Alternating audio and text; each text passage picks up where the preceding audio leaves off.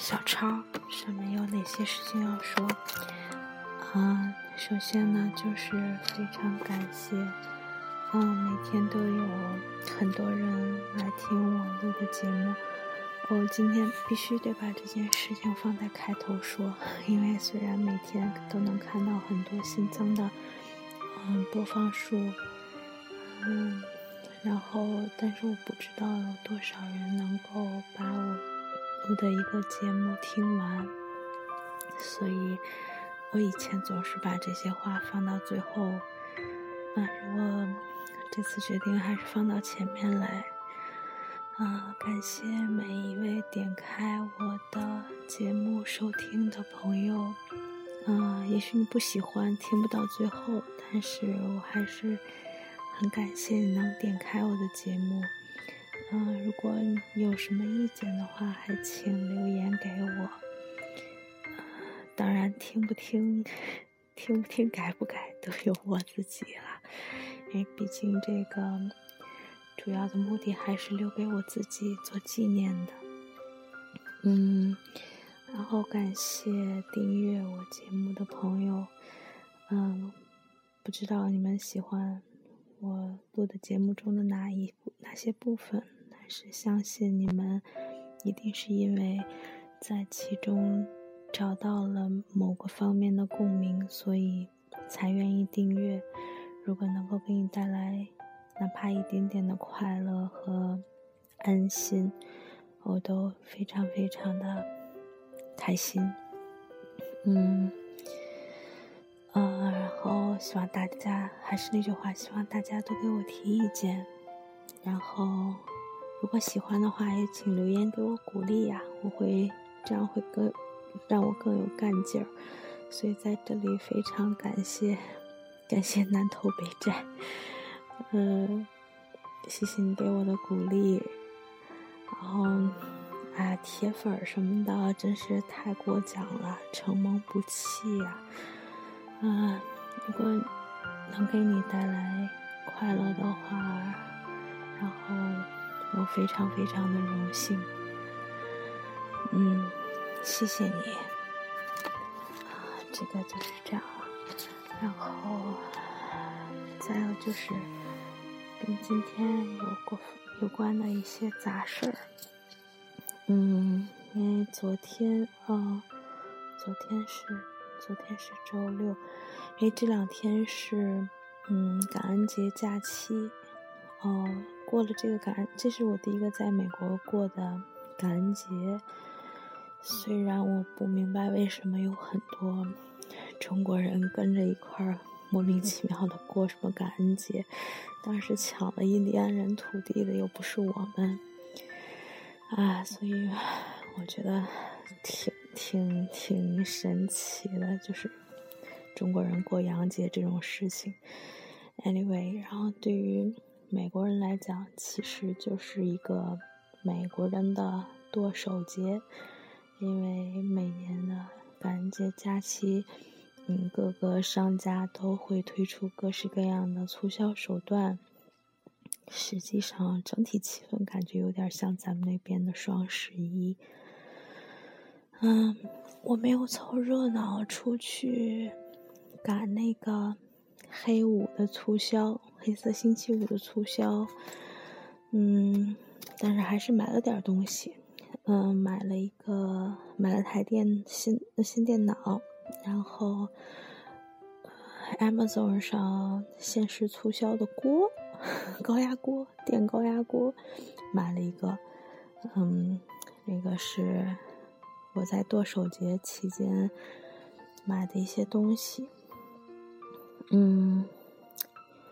然后还有什么呢？这是一件事儿，啊，然后还有一件事就是今天是今天又是一个 game day，是 UM 和 OSU，就是俄亥俄州立大学足球队踢球，呃，不是足球队，橄榄球队，啊，比赛的日子。嗯，像每个 game day 一样，然后今天就看到很多穿着嗯密大主题色衣服的人，然后穿梭在学，穿梭在出现在学校里面，啊，都是去球场看球的。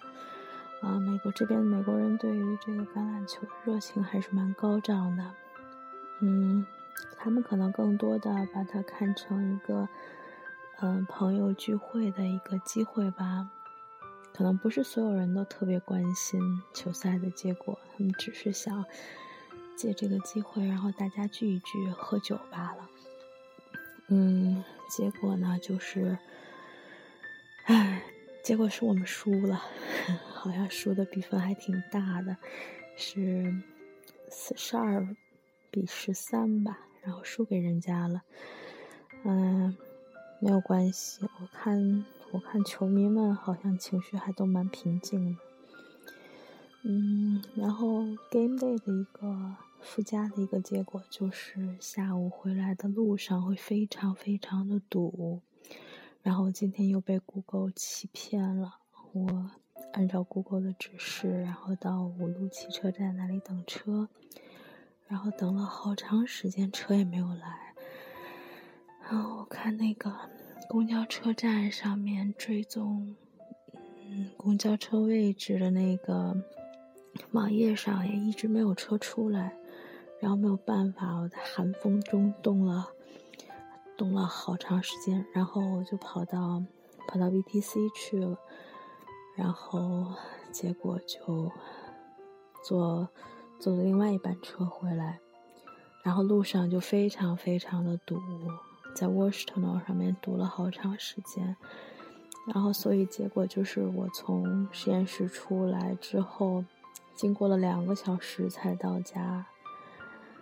嗯，其中可能有大约一个小时是堵在路上，哎，没有办法，嗯，比每次球赛完结之后的那个那条路都会非常非常的堵。上次也是开了一个多小时。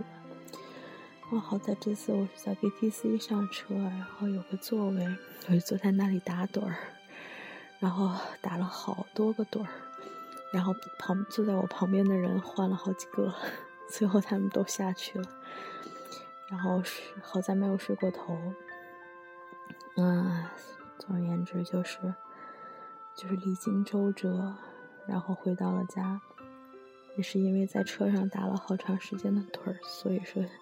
今天晚上不是很困，一直到现在还蛮清醒的。嗯，这是一个事儿。然后还有一个事儿就是，啊，这个昨天晚上做梦，梦到梦到什么了？梦到南优的那个播客里面开始教英语了。然后好像在社区里面和大家有很多交流，我觉得挺有意思的。嗯，他已经好长时间没有录节目了，好像是因为有私事儿的原因，而且好像最近身体也不是很好，所以他之前说要开的那个，嗯，教英语的那个节目也一直没有开始。其实我还蛮期待的。男友的英语还是很好听的，跟他在澳洲留学的经历有关吧。然后发音非常的好，非常标准，嗯，很好听，所以很期待他的那个英语的节目。嗯，在这里也帮他小做一个广告吧。如果听到我的节目的朋友有想，嗯，有想学习英语的这个兴趣，可以去听一听男友的节目。嗯，当然得等他开始办才行。然后再有就是最近在听 U 四 D 八的广播，嗯，是从糖蒜开始听起，然后后来后来可能觉得现在糖蒜好像没有以前的好听了，但是 U 四 D 八的节目我是还是很喜欢听的。然后今天听了一段，好像是他们一年多以前录制的节目。啊，节目的那个那期节目的话题是理想，然后在那个节目里面，嗯，推荐了几首歌，呃，实际上是以器乐后摇，器乐后摇乐队，对吧？纯器乐后摇乐队为主，推荐了几首歌，然后就非常非常打动我。主要打动我的就是在那期节目里面李思文的状态。嗯，李思文呢是嗯一个也是一个纯器乐后摇乐队叫文雀乐队的贝斯手。嗯，然后他本名叫李宇，然后他在那个 U 四 D 八的那期理谈理想的节目里面。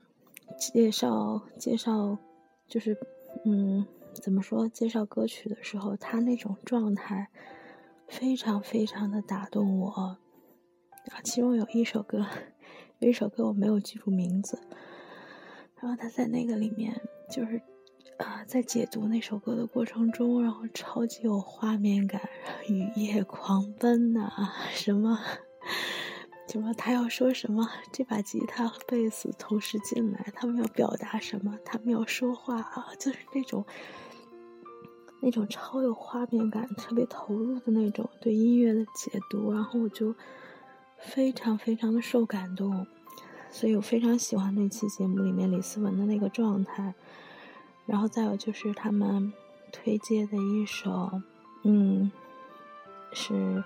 一个日本后摇天团叫做 Nano 乐团，他们的一首歌《Pure as Stone》，Pure as Snow，非常非常好听。然后，当然他的那个那个谁李李迪斯文对于他的那个，就是表达他自己在听这首曲子时候的那个那个感受，也是非常的打动人。然后我就觉得这是一个，就是一个乐手，然后他真情流露的时候的样子，然后非常啊，怎么说啊，真是词穷啊，嗯，就是非常的触动我。我觉得听一首曲子就是应该要以这样一个态度，然后去听，你要用用。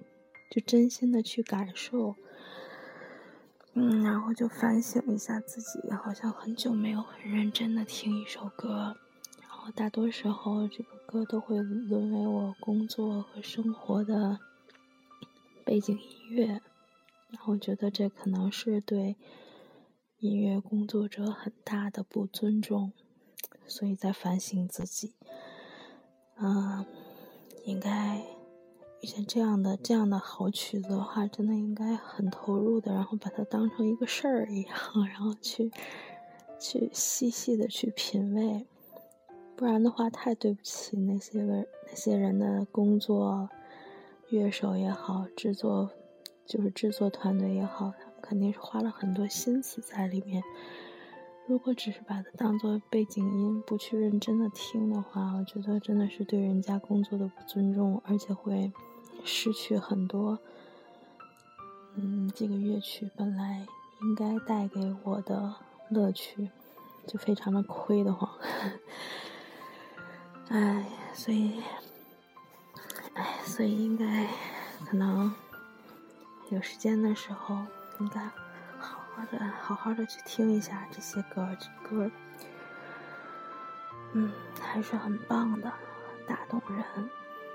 这可能就是摇滚乐的那个迷人的地方吧，就是他的情感是非常直接的。嗯，觉得不喜欢摇滚乐的人可能不存在吧。每个人，每个人都有都有一都有一颗喜欢摇滚的心，只不过有的人把它表现出来，有的人把它藏起来了而已。嗯，挺棒的，听人家做的东西啊，真的很走心，然后啊，很有才华，超级羡慕。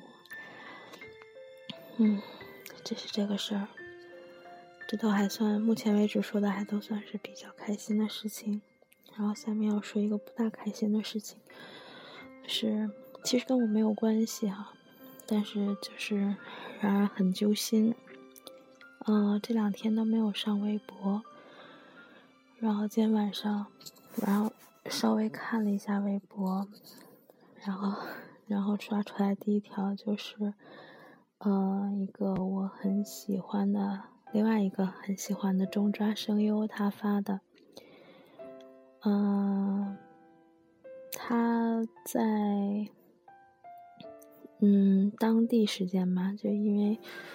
他发的那个时候应该是北京时间的早晨，他发他前一天晚上自杀未遂，嗯，吞吃了八十多片安眠药，然后被送去医院洗胃，好在没有生命危险，然后还跟大家交代了一下，发了两条微博说。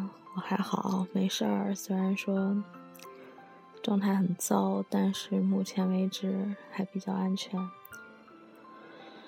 哦，怎么说呢？嗯，看到这个消息还挺震惊的。因为前几天好像还看他发一些微博，是是是工作上可能有一些烦心事，但是哦，整体状态还好吧？真没有想到突然间。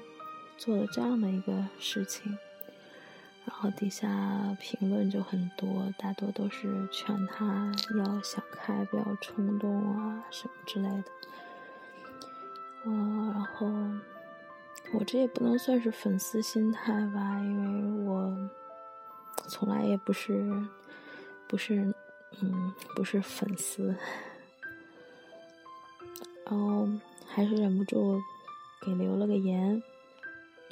劝了他几句，觉得大概其意思就是每个人在生命中可能的某某一个时刻都会动过这个念头，而且动这个念头的原因可能可能都是很小的事情，比如说，我记得我可能第一次。闪现这个念头的时候是在小学，呃，具体具体是什么事情？大概就是考试考的不好吧，觉得没法跟家里人交代，然后当时就闪过这样的念头，然后就挺傻的，然后可能再有就是。也许有在青春期的时候，可能有些感情不顺，然后也也会导致有一些人动这样的念头。然后再大一点呢，就是开始工作或者什么工作，或者是成家之后，遇到一些的困一些困难，觉得自己熬不过去了，这种时候可能也会动这些念头。拿我来讲，就是在读 PhD 的过程中，遇到瓶颈的时候，觉得自己看不到未来。嗯，我那会儿，哎，做什么都不顺，然后实验也做不出来，文章被人家抢发，然后交往了好几年的男朋友，因为因为我觉。决心今后要出国，然后他跟我分手，在我闺蜜婚礼的当天早晨发短信和我分手，也 是挺棒的。嗯，反正就那段时间嘛，然后还因为还为了闺蜜和和她男友吵架，啊，太傻了啊！反正那会儿就各种。各种不顺，然后就站在站在楼里面的那个落地窗前面，然后就就特别冲动，就觉得怎么办啊？就就就很，就是很绝望的那种。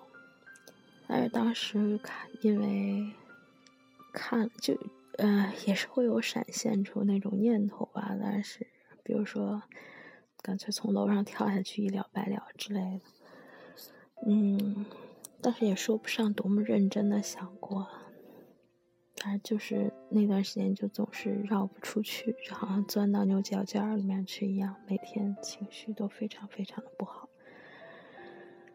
然后看了一个。当时彻底让我打消这种这种念头的原因，就是因为我看了一个腾讯的一个节目，一个一个栏目，嗯，就是那个腾讯它的图片栏图片频道有一个活着，是吧？活着和记录这个这这两个栏目，然后当时那会儿正好做了一期是关于失独家庭。然后我就看了那个，看了一些，嗯，一些独生子女家庭在在因为一些偶然的原因失去了自己唯一的孩子之后，然后那些独生就是失独的父母他们的生活状态。然后看了那个报道之后，我就让我彻底彻底的打消了那种。一了百了的那这个那种那种傻念头，嗯，可以说，而且我觉得我以后再也不会，再也不会去考虑用自杀或者是就类似的这种方法来解决问题，所以说这根本就不是一个解决问题的方法哈。然后我觉得就是那个节目那个栏目，然后那些失独父母，就是那种痛苦的生活，就永远也走不出来的那种痛苦的状态。每次我，啊，每次就是在遇到困难、觉得很绝望的时候，只要想起那个，我就无论如何也不会动出，也不会动。结束自己生命这个念头，我觉得那简直是完全没有意义，而且会，会不光结束的是是本人的生命，还毁了毁了自己的父母他们的生活。我觉得不可以那么残忍。这个简直是你可以做的最糟糕、最糟糕的事情了，嗯，所以，所以就是这样。我不知道，嗯，我不知道能听到听到这里的人有哪些，但是我也不知道你们之前有没有遇到过相。类似的这种绝望的情况，嗯，如果有的话，我就是想说，说不要，不要做，嗯，不要做这轻易做这冲动的做这种无可挽回的决定。嗯，我常说的一句话就是，就是。当你觉得自己支持不下去的时候，不要看得太远。就是我现在现在做的这项工作，可能遇到瓶颈，然后坚持不下去，觉得完全完全没有办法了，走向绝境了。不要想得太远，不要想，嗯，我将来如何如何，就只要想到，只要多想一天。在你每一次觉得自己坚持不下去的时候，就强迫自己，或者是，嗯，说服自己再坚持一天，就拿出再坚持一天的这个勇气和毅力来。然后我觉得，只要每天都抱着这样的态度，然后把牙关咬紧，然后什么事情都会过去的。再困难的事情总会过去的。等到等到一切都过去之后，然后你再回头看当时的那个。几乎把你逼死的那个事情，你可能就会觉得不过如此，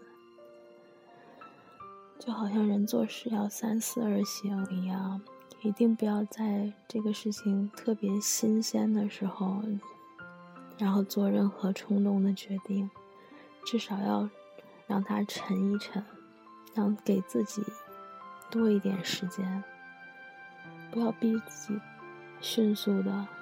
做决定，有的时候那个决定真的仓促之间做出来的冲动的决定是是很糟糕的。嗯，话题有点沉重，但道理就是这么个道理。嗯，我自己也是这样，但遇到遇到什么困难的时候。就是抱着再坚持一天，再坚持一下，再坚持一下就会好的，就就用这种方式给自己洗一洗脑。然后，就我的经验来讲，没什么大不了的，没有什么事情过不去。然后现在想想自己，比如说现在想想自己小学的时候，比如说有一次考试没考好，觉得没法跟。爸妈交代，当时觉得这简直就是天大的事情，我这就是我最大的坎儿，我我我迈不过去了。但是那么多年过来以后，再想一想，你怎么可能会在乎你小学某一次数学考试没有考一百分之类的这种事情呢？嗯，所以，所以怎么说呢，在这里。是给给大家，也是给我自己一点鼓励吧。嗯，要坚持住，要有再坚持一天的这种信念，然后就一切都会过去的，一切困难都会烟消云散的。嗯，就是这样。不知道，不知道那孩子现在怎么样了。以我这个年纪哈，应该已经没有什么粉丝心态了，也不会说那种啊，你好心疼啊，你好傻呀，不要这样这种这种 挺虚头巴脑的话，我就是单纯的觉得一个二十多岁年轻的一个小伙子，然后我很难想象他遇到什么事情能把他逼到。逼到去吞药，好在他选择了吞药这种成功率不是很高的方式。我觉得可能多少也是因为他潜意识里还是还是不是不想死的。这也是我很庆幸的一个地方。然后就是就是觉得怪心疼的，然后我觉得这孩子太傻了。唉，无论如何，现在现在应该好一些了吧？可能，可能在他经过这件事情之后，也会也会好好想一想，应该不会再做这种傻事儿了。希望大家都好好的吧。嗯，暂时就是这样。所以，感谢你能收听到现在。希望，希望你能正在收听的你，然后能够一切顺利，坚强。嗯，祝你晚安，或者祝你有愉快的一天。再见。